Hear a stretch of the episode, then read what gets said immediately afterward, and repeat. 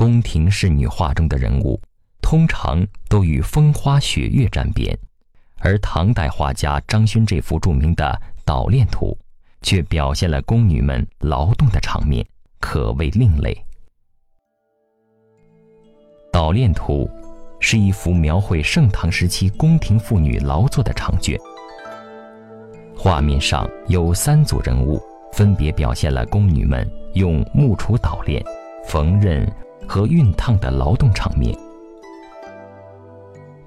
第一组画面是宫女用木杵捶捣白练，两位神情专注的宫女面对着面，举起木杵正往案台上的白练杵去，动作一致。另外两个宫女，一人扶着杵，另一人正挽起长袖。好像要轮换前两人的工作。画中的练是一种丝织品，古代的丝织品都是粗纺而成，质地较硬，要使它洁白柔软，需要煮熟后加漂粉，用杵捶捣，这是一项劳动强度很大的工作。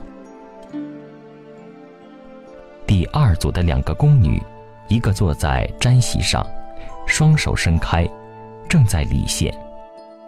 对面坐在凳上的宫女正在缝纫，两人都紧盯着手中的活计，显得十分细心。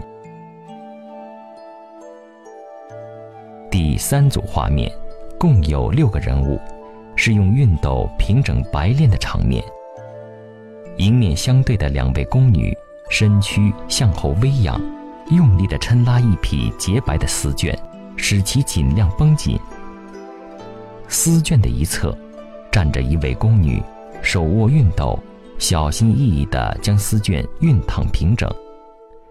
在她对面，一位宫女正在帮她托起白练。如今竖立在西安西大街西门附近小广场上的四尊唐代仕女铜像，就是以这四位宫女形象制作的。在那匹白练下面，画着一位。可爱的红衣小女孩，他淘气地在白练底下钻来钻去，好奇地向上观看，使原本稍显严肃的劳动场面添了几分活泼。古代的熨斗是把几块烧热的炭放到一个平底容器中，所以画面上还有一个给炭火扇风的女童。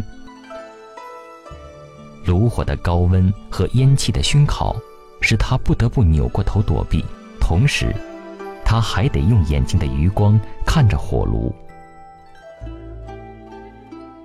整个画面的十二个人物，有高有低，有正有侧，有远有近，富于节奏感。后两组人物中，山峰女童蹲着回首的动作，使三组人物。彼此呼应起来。